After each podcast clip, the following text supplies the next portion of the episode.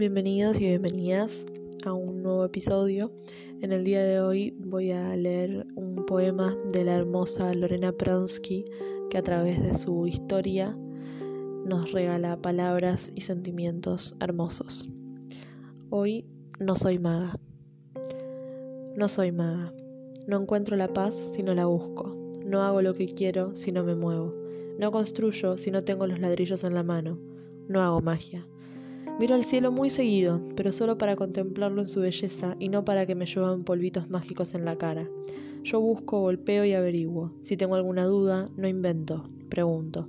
Si extraño, llamo. Si necesito, pido. Si deseo, se nota. Es que nunca quise ser maga. Si algo me lastima, no quiero intentarlo otra vez. Si alguien me duele, no espero cambiarlo. Si algo no me gusta, me levanto y me voy. Yo no quiero cambiar nada, ni a nadie. No hago magia.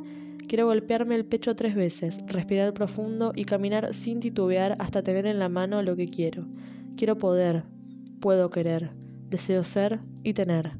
Me gusta la adrenalina burbujeando en las venas, mientras vuelo que estoy cerca del punto de llegada. No me importa qué pasa cuando llego, para nada. Me importa saber que llegué, como pude, cansada, sucia y despeinada.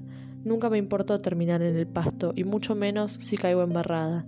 Prefiero saber que llegué porque pude, y no por creerme maga. Muchas gracias por estar del otro lado.